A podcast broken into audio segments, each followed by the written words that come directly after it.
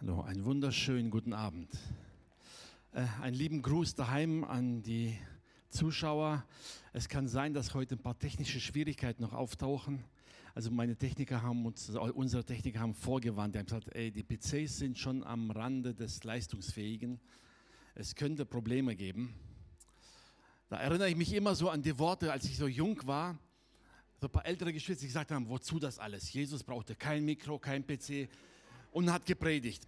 Sage ich, ja, das stimmt, aber die Leute, die zugehört haben, mussten kilometerweit zu Fuß laufen, um ihn hören zu dürfen. Und in dem Moment, glaube ich, sagt ihr alle daheim, dann doch lieber etwas mehr Technik. Ja? Amen. Aber ich verspreche euch, die geben ihr Bestes und in ein paar Wochen spätestens wird alles wieder reibungslos laufen wie immer. Und dafür sind wir dankbar. Was predigen wir heute? Ja, haben schon gefragt, ob ich Reich Gottes Teil 4 predige. Sag ich, nee, das hebe ich mir noch auf. Heute machen wir was ganz Einfaches, ganz Grundlegendes, Solides. Habe es genannt, weißt der Fruchtproduzent.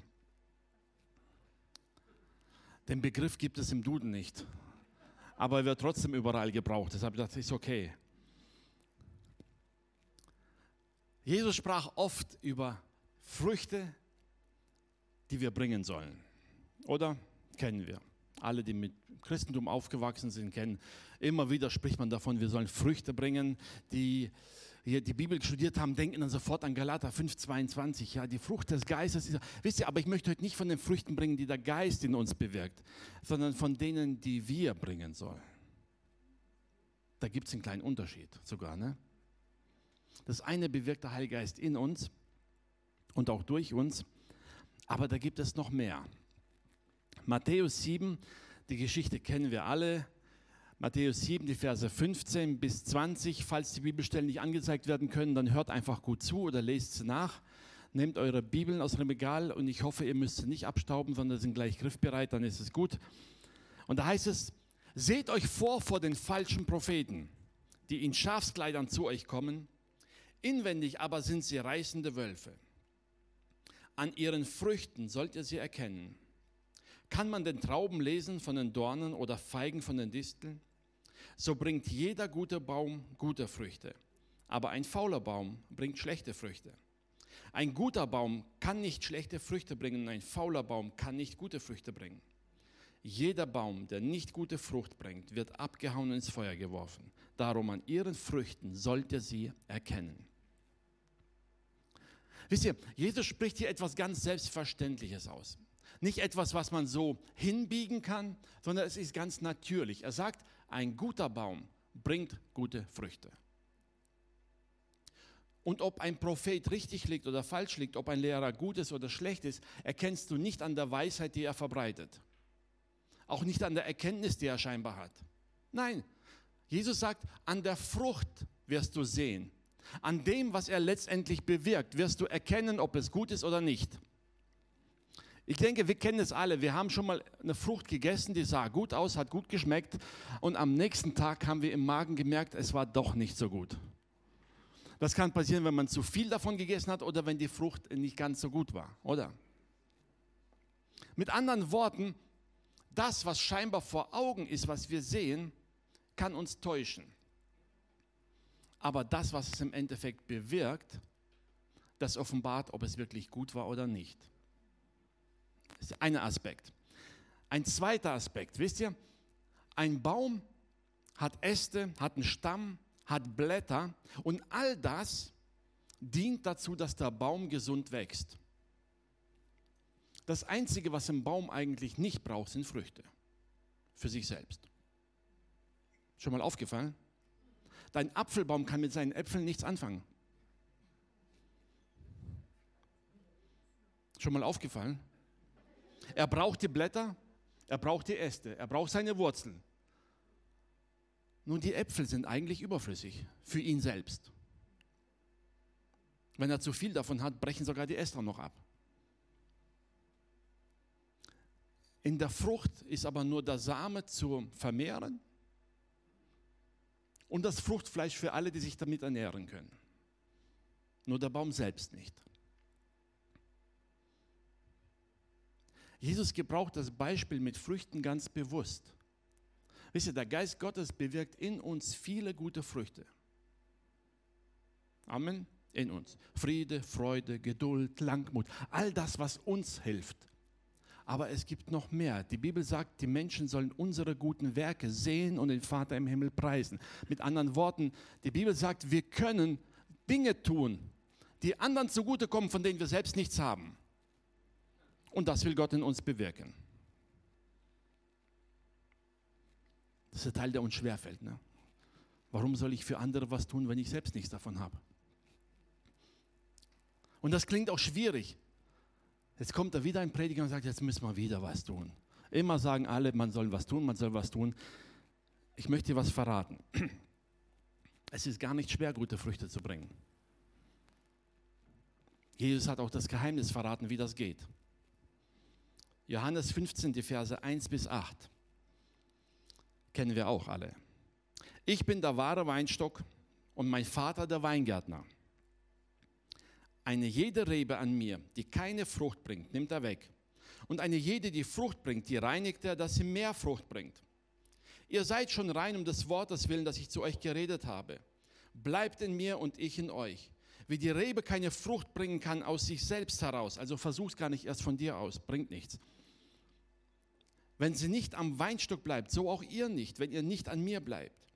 Ich bin der Weinstock, ihr seid die Reben. Er wiederholt es ganz bewusst. Sei dir bewusst, welche Stellung du hast in Christus. Wer in mir bleibt und ich in ihm, der bringt viel Frucht, denn ohne mich könnt ihr nichts tun. Wer nicht in mir bleibt, der wird weggeworfen wie eine Rebe und verdorrt. Und man sammelt die Reben und wirft sie ins Feuer und sie verbrennen. Wenn ihr in mir bleibt meine Worte in euch bleiben, werdet ihr bitten, was ihr wollt, und es wird euch widerfahren. Darin wird mein Vater verherrlicht, dass ihr viel Frucht bringt und werdet meine Jünger. Wisst ihr, Jesus hat uns eigentlich gezeigt, was der eigentliche Weg ist. Die Rebe muss sich nicht im Frühjahr überlegen, was bringe ich dieses Jahr. Oder? Das macht die ganz unkompliziert, ganz natürlich. Mit anderen Worten, es steckt in der Pflanze selbst drin, welche Frucht hervorkommt. Heute weiß man in der DNA einer Pflanze, schon im Samen ist festgelegt, welche Frucht am Ende hervorkommt. Damit es viel Frucht wird und gute Frucht wird, brauchen wir Beschneidung, Korrekturen, man muss einen Baum pflegen, damit wirklich etwas Gutes hervorkommt. Jesus sagt, diesen Job übernimmt der Vater im Himmel. Manchmal übernehmen wir das gerne beim nächsten. Ja? Aber ich sage, sagt, ey, mein Vater im Himmel ist der Weingärtner. Er gebraucht uns dazu, ja und einmal so nicht ablehnen. Er gebraucht uns dazu, um einander zu korrigieren, auch ja und ähm. aber der Ursprung der Korrektur, der Beschneidung muss immer vom Vater kommen. Er ist der Weingärtner. Und er nimmt das weg, was uns daran hindert, gute Frucht und viel Frucht zu bringen. Mit anderen Worten, in dir selbst, wenn du wiedergeboren bist, liegt das Potenzial, um gute Frucht zu bringen. Du musst keine Angst haben.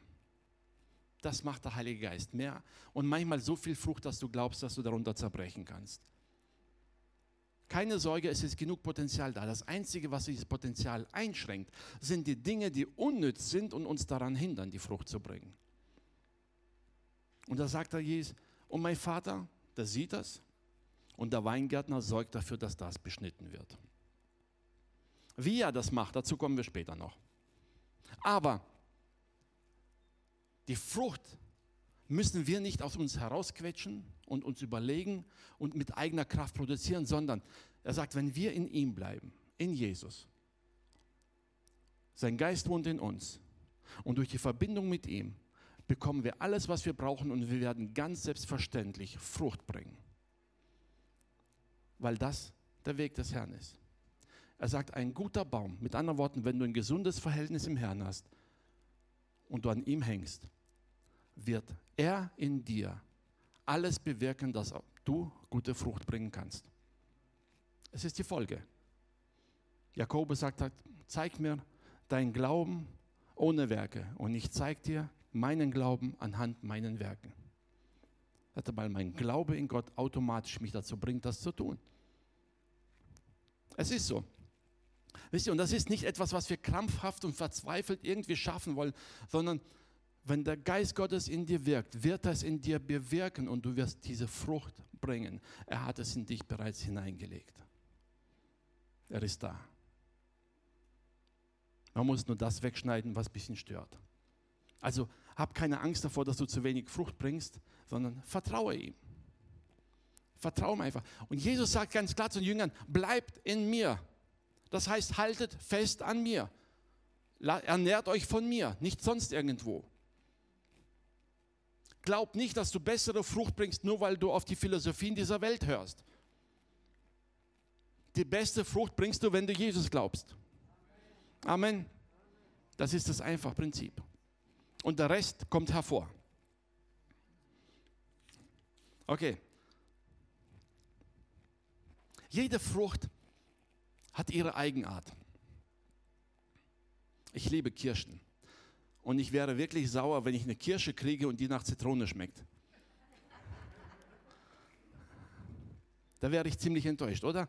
Niemand von uns würde auf die Idee kommen, Kirschen mit Zitronengeschmack zu produzieren. Es sei denn, man würde jemand ärgern wollen. Das ist aber nicht der natürliche Weg. Gott hat eine Vielfalt geschaffen an Früchten, an Gemüse, an Obst und allem.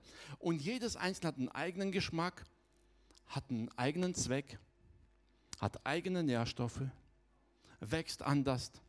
Und alles zusammen bildet die ganze Palette von all dem, was wir für die Ernährung gebrauchen können. Gott ist kein Freund von Kopien. Versuch nicht die Frucht deines Nächsten zu kopieren. Gott hat in dir etwas hineingelegt und will durch dich etwas bewirken, was er gebrauchen kann in seinem Reich. Kultiviere das Gute in dir und kopiere nicht den anderen. Ja, dann bist du eben ein bisschen anders als der andere. Willkommen im Club bin ich auch. Amen. Wir sind doch alle ein bisschen anders. Aber jeder in dem gut, wenn er sich Gott hingibt und dass Gott ihn gebrauchen kann und das Gute bewirken kann. Wisst ihr, das größte Problem von uns, dass wir oft denken, was habe ich davon? Und in dem Moment, wo wir den Blick immer auf uns konzentrieren, schauen wir weg eigentlich von den Früchten, die wir für andere bringen. Wenn ein Baum nur für sich selber sorgen würde, dann würde er dafür sorgen, dass die Blätter schön groß sind und dass die Äste gut aussehen, weil dadurch wird er selber nur stark. Früchte braucht er nicht. Aber Gott hat uns so geschaffen, dass wir sowohl selber wachsen sollen und heilig werden sollen, also heilig schon sind und in der Heiligung leben sollen, uns entwickeln sollen und gleichzeitig gute Werke, das heißt Früchte vollbringen, die anderen zugutekommen. Und die anderen erkennen dann an uns, wer und was wir sind.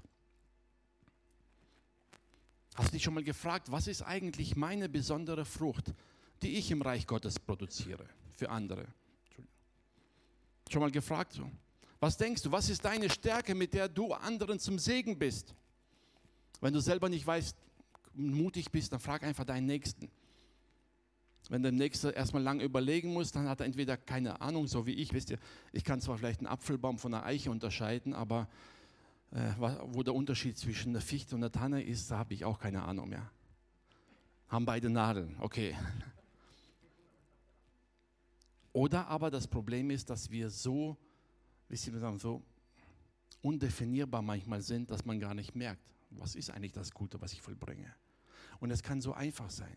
Wisst ihr, eine Frucht ist oft das, was ein Mensch alltäglich braucht. Vielleicht braucht der nächste Mal einen Handgriff. Vielleicht braucht jemand ein Wort des Trostes. Vielleicht braucht er jemanden, der einfach mal zuhören kann. Vielleicht braucht er jemanden, der ihm mal etwas unter die Arme greift, wenn er selber nicht klarkommt. Wisst ihr, das sind einfach einfache Dinge. Und die Frage ist, was davon prägt mein Leben, was zum Segen für andere wird? Das sind die einfachen Früchte im Alltag. Und Jesus sagt, ich will durch euch diese guten Früchte hervorbringen, dass die Menschen es sehen und den Vater im Himmel preisen. Amen. Das ist der Sinn und Zweck vom Ganzen.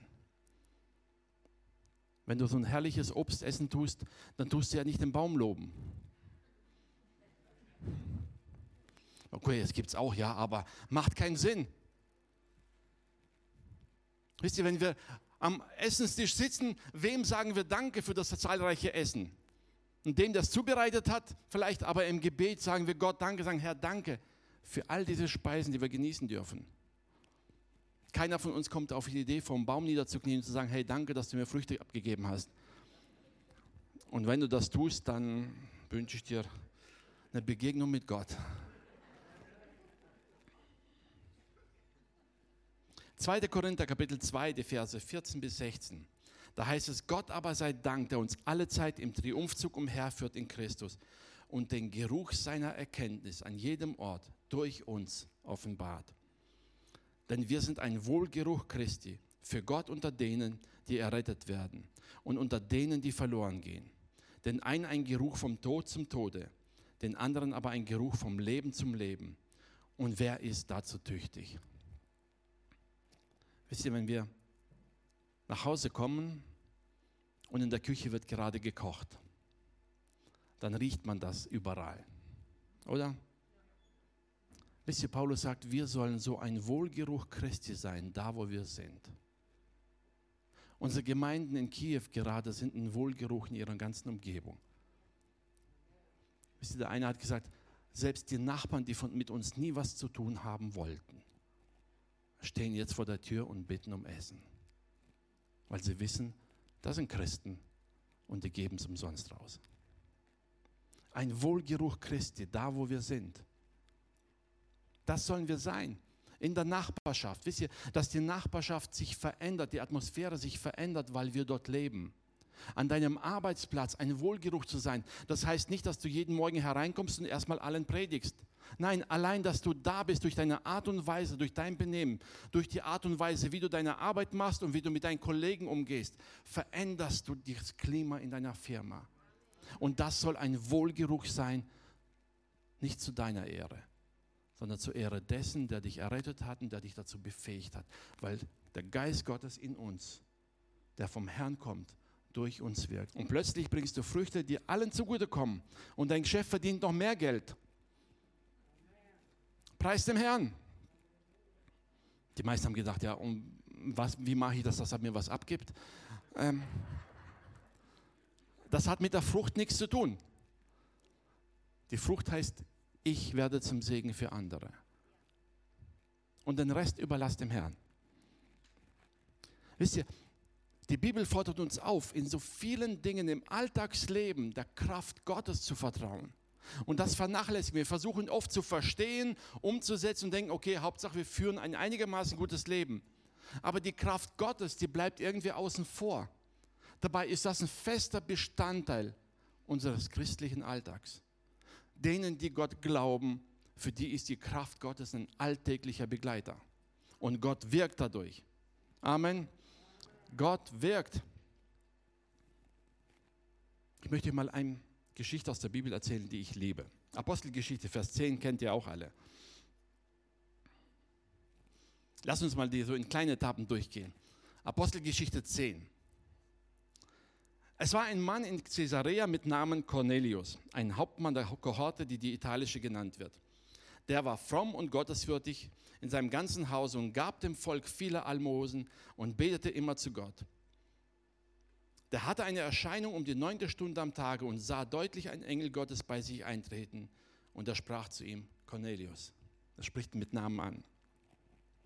Ganz kurz, stellt euch mal die Situation vor. Cornelius, ein Römer, glaubt an den Gott der Juden. Er gibt Almosen. Er ist ein lebendiges Zeugnis dessen, was man sein sollte. Ein Mann, der zwar in die Synagoge rein durfte, aber niemals den Tempel betreten durfte. Zumindest nicht den Innenhof des Tempels. Als Heide durfte er da niemals rein. Stell dir vor, an einen Gott zu glauben, Gemeinschaft zu suchen, aber nicht ins Heiligtum gehen zu dürfen. Er könnte natürlich jammern und klagen und sagen, wie ungerecht ist das, was soll das Ganze hier? Aber die Schrift sagt, er war fromm, er war gottesfürchtig und er gab Almosen sehr viel und betete zu Gott. Er klagte nicht über das, was er nicht hatte. sondern er wurde selbst zum Segen. Und nun heißt es weiter in Vers 4, er aber sah ihn an, erschrak und fragte, Herr, was ist?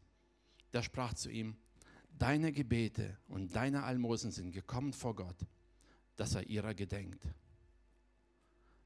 Könnt ihr euch vorstellen, was das in ihm bewirkt? Er, der nie in den Tempel hinein durfte, praktisch immer nicht ganz dazugehörte, kriegt jetzt plötzlich von dem Boten Gottes gesagt, Gott hat dich genau gesehen. Gott hat alles gesehen, was du getan hast. Und jetzt, auf geht's. Sende Männer nach Joppe und lass holen Simon mit dem Beinamen Petrus. Der ist zu Gast bei einem Gerber Simon, dessen Haus am Meer liegt. Ist ja genial, wisst ihr?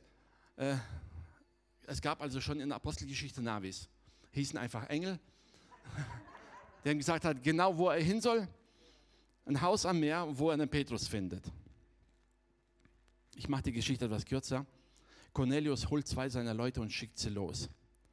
Erstens, Cornelius wusste, dass Petrus als Jude gar nicht in sein Haus kommen darf. Er schickt trotzdem los. Er hatte keine Ahnung, was funktionieren soll. Er hatte noch nie in seinem Leben so eine Begegnung, zumindest beschreibt die Bibel das nicht. Aber er vertraut Gott, schickt seine Männer los. Und das ist nicht so wie heute, wisst ihr, die Entfernung, ich glaube ungefähr 50 Kilometer von Caesarea nach Joppe. Und das ist nicht so wie heute, wo man ins Auto steigt und sagt, okay, in einer Stunde bin ich da, ruf an und sag Bescheid. Die waren mindestens einen kompletten Tag unterwegs, vielleicht sogar zwei. Dann mussten sie den Petrus suchen und dann den Weg, Weg wieder zurückgehen. Das heißt, er erwartete so, so, irgendwann in einer Woche kommen sie wieder. Was macht Cornelius?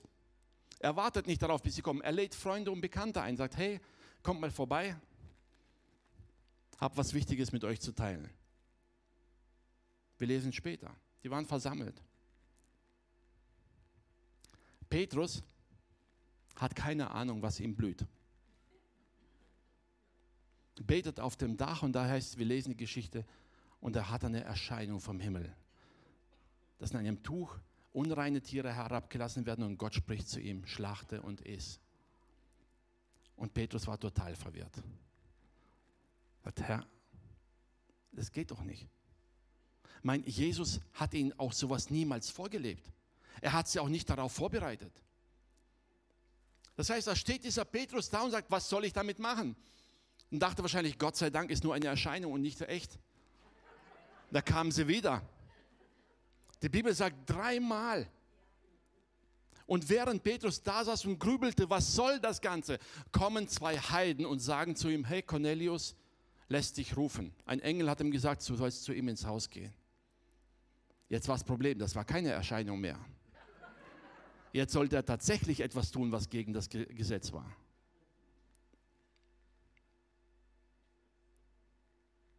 Könnt ihr euch vorstellen, wie es in Petrus aussah. Wisst ihr, wir sitzen heute hier, lesen die Geschichte, schauen von außen und sagen, komm Petrus, stell dich nicht so an, der Herr ist doch am Wirken. Ne? Petrus hat nichts davon gewusst, er hat nichts davon gesehen, er kannte den Cornelius nicht.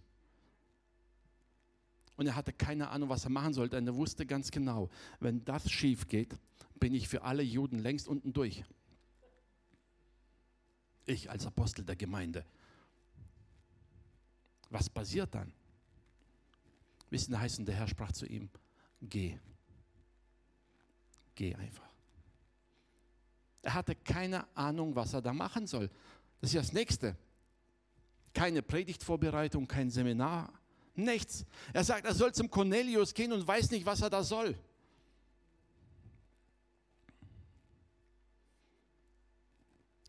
In Vers 27 heißt es, er kommt dann zum Cornelius und während er mit ihm redete und ihn begrüßte, ging er hinein und fand viele, die zusammengekommen waren.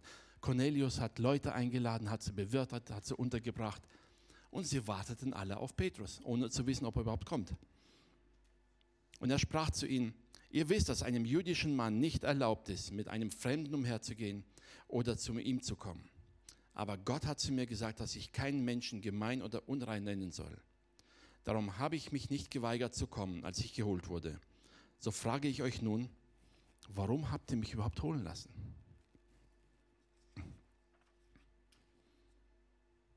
Also ich kann mir vorstellen, wenn ich irgendwo eingeladen werde zu Gast zum Predigen, dann bin ich meistens vorbereitet. Wenn jetzt jemand mir einladen würde, sagt, komm einfach, du musst nicht wissen, um was es geht, dann hätte ich ein ziemlich flaues Gefühl im Magen. Ne?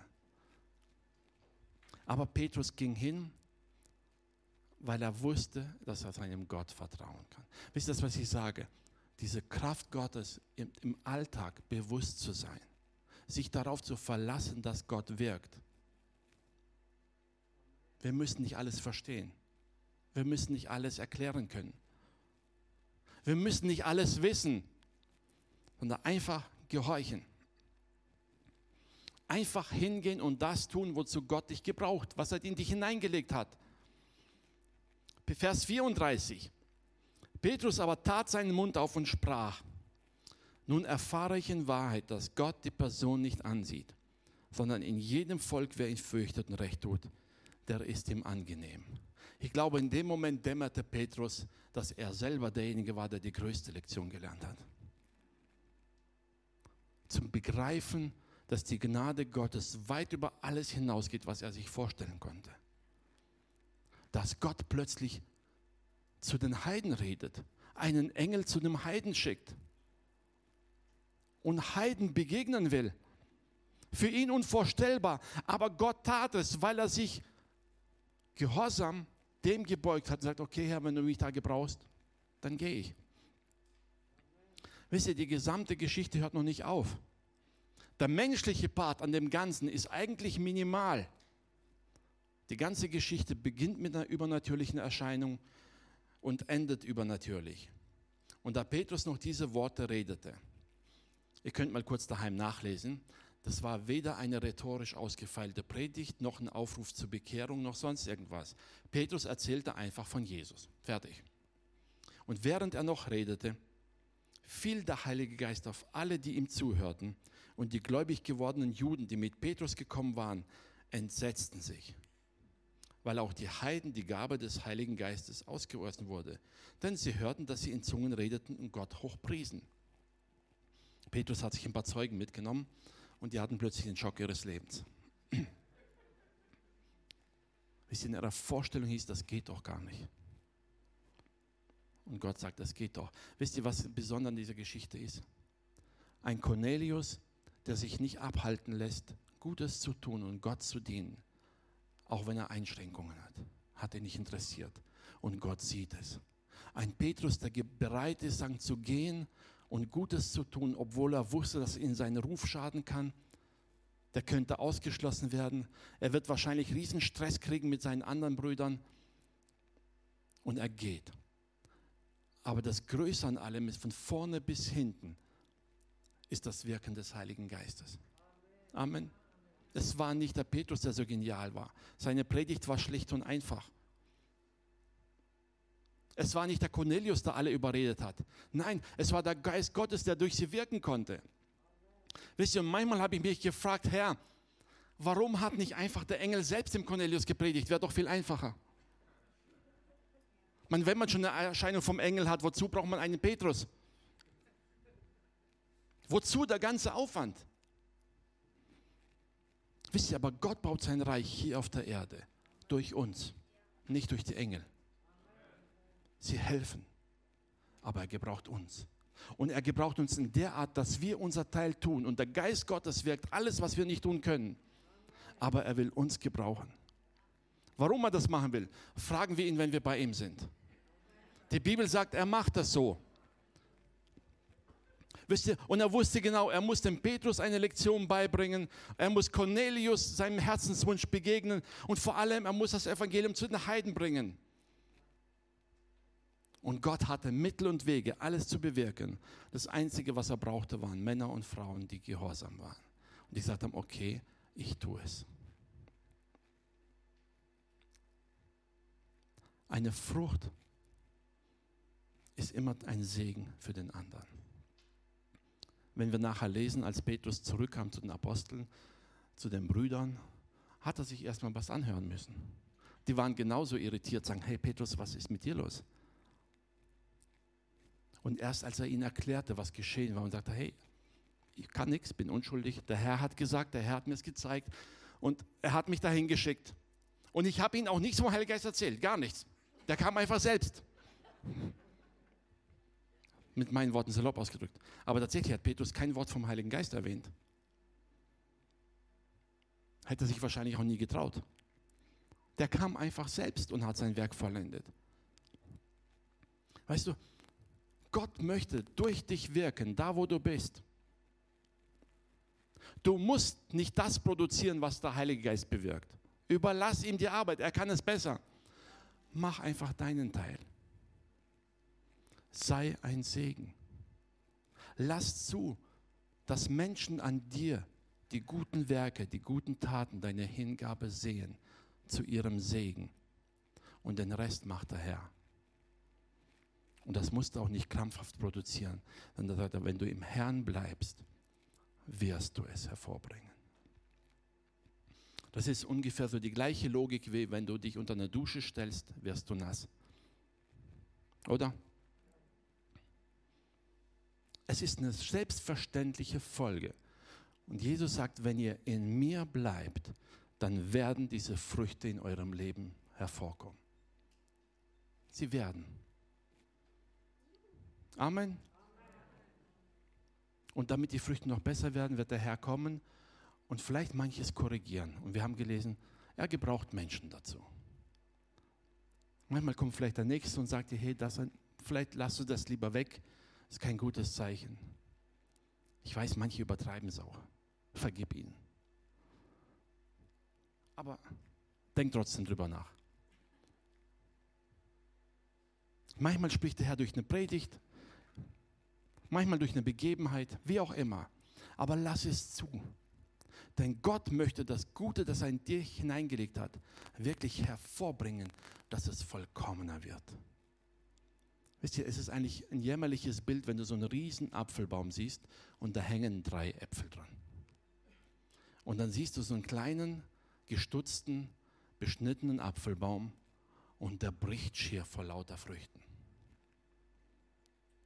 Was ist dir lieber? Hm. Wisst ihr, und das ist das, was der Herr sagt. Er will, dass wir viel Frucht bringen für ihn. Nicht aus unserer Kraft, sondern dass wir zulassen, Herr. Wenn der Herr zu dir spricht und sagt, hey, das ist in deinem Leben nicht in Ordnung, dann glaub ihm. Auch wenn der andere vielleicht es tun darf, spielt keine Rolle. Bei dir ist es vielleicht anders. Ich habe inzwischen gelernt, dass man wohl Obstbäume unterschiedlich schneidet. Man beschneidet den Kirschbaum nicht so wie einen Apfelbaum. Ne? Glaube ich zumindest, stimmt doch, oder? Ja. Es ist so. Jeder Baum hat seinen eigenen Schnitt. Eine Weinrebe braucht einen anderen Schnitt als eine andere Pflanze. Vergleich dich nicht mit anderen. Vertraue, dass Gott in dir das Beste hervorbringen möchte. Und da spricht er hinein und sagt, hey, ja, ein paar Äste mehr sehen schön aus, aber die bringen dir nichts. Denn damit mehr Frucht hervorkommt, ist es besser, dass du auf Dinge verzichtest, die vielleicht auch mal schön aussehen für dich. Aber das spielt keine Rolle. Das Entscheidende ist, dass wir ein Wohlgeruch Christi werden. Amen. Ich möchte dich heute dazu ermutigen, auch wenn du daheim am Livestream bist triff eine Entscheidung im Herzen und sagen, Herr, verändere mich. Wo es sein muss, beschneide mich. Und wenn du meinen Nächsten dazu gebrauchst, dann tut das zwar weh, aber ich verzeihe ihm jetzt schon und akzeptiere es. Es hilft. Auch wenn im ersten Moment in uns alles sich aufbäumt. Ne? Nach dem Motto, was fällt dir ein? Ich glaube, wenn Apfelbäume sich wehren könnten, dann würden die Gärtner einige Schrammen haben. Oder Gott sei Dank machen die das nicht. Gott möchte, dass das, was er in dich hineingelegt hat, zu einer vollkommenen Entfaltung hervorkommt. Und deshalb korrigiert er uns. Deshalb sagt er uns manche Dinge, die wir vielleicht ein bisschen ändern sollten. Und deshalb zeigt er manchmal auf Dinge auf in unserem Leben, wo er genau weiß, die stören, die helfen dir nicht. Lass es zu und vertrau vor allem. vertraue jeden Tag aufs Neue, dass Gott wirkt durch seinen Geist. Gott wirkt da, wo wir Zeugnis geben, lesen wir von Petrus. Gott wirkt da, wo wir Gutes tun, selbst wenn wir es nicht merken. Die Menschen sehen es. Sie sehen es. Und selbst wenn wir niemals erfahren, was daraus geworden ist, spielt keine Rolle. Wir wissen von Cornelius, Gott hat gesehen, jede einzelne Almose, die er gegeben hat. Und sagt, Cornelius, Gott hat dich gesehen. Amen. Und das ist das einzig Entscheidende. Wisst ihr, wenn wir vor Gott eines Tages treten, spielt es keine Rolle, was Menschen gesehen haben. Es spielt keine Rolle, wie wir uns gefühlt haben. Das Einzige, was zählt, ist dann, was hat Gott in mir gesehen. Und darauf freuen wir uns, oder? Amen. Lass uns aufstehen zum Gebet. Herr, wir danken dir von ganzem Herzen. Wir danken dir, dass du wirklich der Geber aller guten Gaben bist, Herr. Herr, wir danken dir, dass du uns befähigt hast, Herr, Gutes zu tun, dir zur Ehre und Frucht zu bringen, Herr. Und danke, dass du es bis das in uns bewirkt, Herr.